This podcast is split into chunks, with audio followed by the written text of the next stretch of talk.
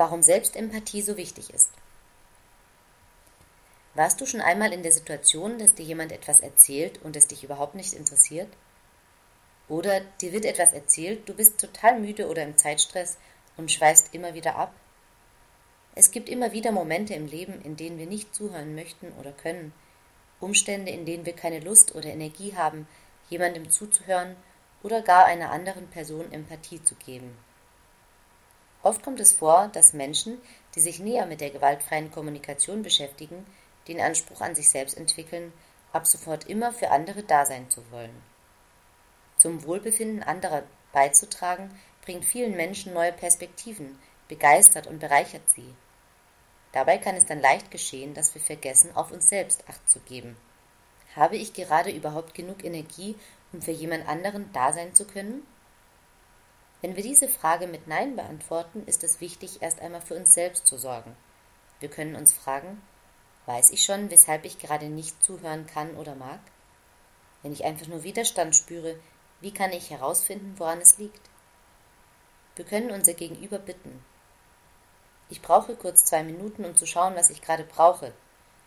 Eine praktische Möglichkeit ist es, einfach kurz zur Toilette zu gehen und in der Zeit zu schauen. Was brauche ich jetzt? Möchte ich Ruhe, Effektivität, Entspannung, Zeit sinnvoll nutzen?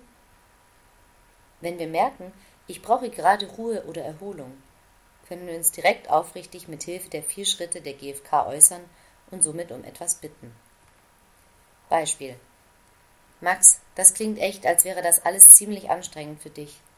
Ich würde dir so gerne zuhören und merke gleichzeitig, dass ich ziemlich müde bin und gerade Ruhe brauche. Magst du mir sagen, wie es dir damit gehen würde, wenn wir uns morgen zum Frühstück treffen und wir da in Ruhe reden? Dann kann ich dir wieder so zuhören, wie ich es gerne möchte. In anderen Situationen brauchen wir vielleicht erst Selbstempathie, um für jemand anderen da sein zu können. Beispielsweise sagt Max Chefin zu Max, Sie sollten doch langsam mal fertig sein, was ist los? Fällt es dir in dieser Situation leicht, dich liebevoll dafür zu interessieren und zu hören, wie es der Chefin geht, also was hinter dieser Aussage steckt? Wünscht sie sich Effektivität oder Erholung? Vielleicht hast du auch einfach keine Lust zu wissen, warum sie das sagt. Das ist meistens ein Indiz dafür, dass du zuerst selbst Anteilnahme dafür brauchst, wie es dir damit geht. Bezogen auf das Beispiel mit der Chefin heißt es vielleicht, dass du erstmal deinem Frust Raum gibst. Wünschst du dir, die Chefin würde sehen, was du bisher schon geleistet hast? Bist du wütend und irritiert, wenn du ihren Tonfall hörst, weil dir Wertschätzung wichtig ist? Egal was da auftaucht, es ist erstmal wichtig zu schauen, welche Gefühle gerade da sind und welche Bedürfnisse dahinter stecken.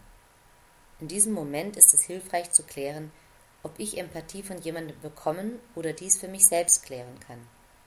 Im Anschluss daran bin ich dann auch wieder bereit, empathisch mit meinem Gegenüber zu sein. Wenn wir uns entscheiden, für jemanden da sein zu wollen, dann ist es wirklich wichtig, dies nur zu tun, wenn es für uns selbst gerade eine Bereicherung ist. Empathie, Fürsorge und Anteilnahme sind nur dann hilfreich, wenn sie mit Freude gegeben werden. Genauso wie wir ein Lächeln nur verschenken können, wenn es von Herzen kommt. Ansonsten kommt im Herzen des anderen ein gekünsteltes Lächeln an. Wir selbst sind schnell frustriert und ausgelaugt, wenn wir uns überfordern. Eine Möglichkeit dagegen zu steuern, ist uns selbst gegenüber mitfühlend und empathisch zu sein. Wir sorgen dafür, dass wir ausreichend Energie haben, um uns wohlzufühlen und dann eventuell auch für andere da sein zu können. Es ist wichtig, dass wir uns um uns selbst so liebevoll kümmern, wie wir es gerne für andere tun möchten. Manchmal brauchen wir erst selbst Empathie, bevor wir Empathie geben können.